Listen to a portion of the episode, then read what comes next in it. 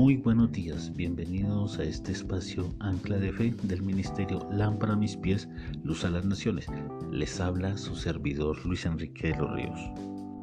En esta mañana quiero invitarte a meditar sobre la palabra de Dios, pero antes quiero contarte una historia. Y esta historia empieza en un país donde las lluvias habían sido particularmente intensas en toda la región. Una gran corriente del río se llevó la choza de un campesino, pero cuando cesaron las lluvias habían dejado en la tierra una valiosa joya. El buen hombre vendió la alhaja y con la suma que le entregaron reconstruyó su choza y el resto se lo regaló a un niño huérfano y desvalido del pueblo. La creciente había arrasado también otro poblado y un campesino para salvar la vida tuvo que encaramarse a un tronco de árbol que flotaba sobre las turbulentas aguas. Otro hombre despavorido le pidió socorro, pero el campesino se lo negó, diciéndose a sí mismo, si se sube este el tronco, a lo mejor se vuelca y me ahogo. Los años pasaron y estalló la guerra en ese país. Ambos campesinos fueron alistados. El campesino bondadoso fue herido de gravedad y conducido al hospital. El médico que le atendió con gran cariño y eficacia era aquel muchacho huérfano al que él le había ayudado.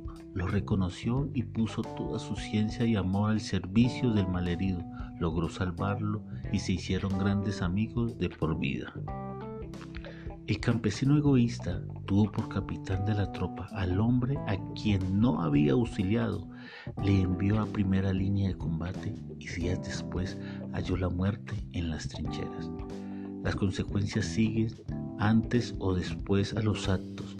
La generosidad engendra generosidad y el egoísmo egoísmo. Debemos cultivar los cuatro principios en nuestro corazón. Amor, compasión, alegría por la dicha de los otros y benevolencia. El Señor Jesucristo en su palabra, en el libro de Mateo capítulo 5, versículos del 43 a 48, trae una gran enseñanza a nuestras vidas para guardar en nuestro corazón. Dice la palabra, versículo 43, ustedes también han oído que se dijo, ama a tus semejantes, pero odia a tus enemigos. Pero yo les digo que amen a sus enemigos y pidan en sus oraciones por los que los persiguen. De esta forma ustedes serán hijos de su Padre que está en el cielo.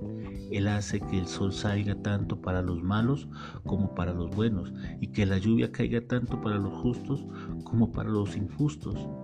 Dice la palabra, si ustedes solamente aman a los que los aman, creen que merecen alguna recompensa por eso. Incluso los cobradores de impuestos aman a sus amigos.